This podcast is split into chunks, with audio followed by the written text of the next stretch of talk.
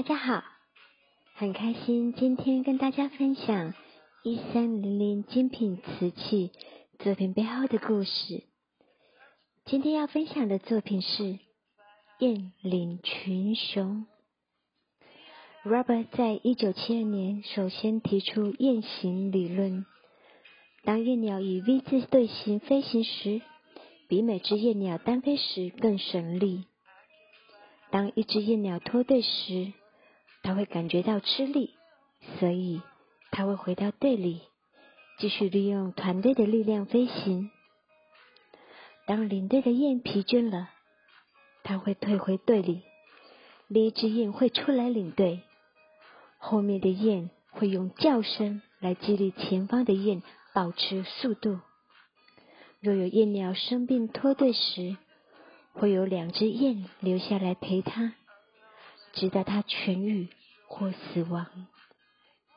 然后，它们组队飞行，以赶上原来的队伍。因此，雁行理论强调的是团队合作、轮流领导、激励同伴。和互相扶持等四项内涵。所谓团队合作，是指团队中的成员若目标一致，团队合作会比个别努力要更快的达到目的地。轮流领导，是指轮流担任领导的任务。激励同伴，则是指同事之间的互相鼓励，以提升团队的效能。而互相扶持，是指同事间互相协助，以共度难关。一三零零作品《雁领群雄》的设计理念，用感谢为创作主轴，呈现双雁准备起航的姿势。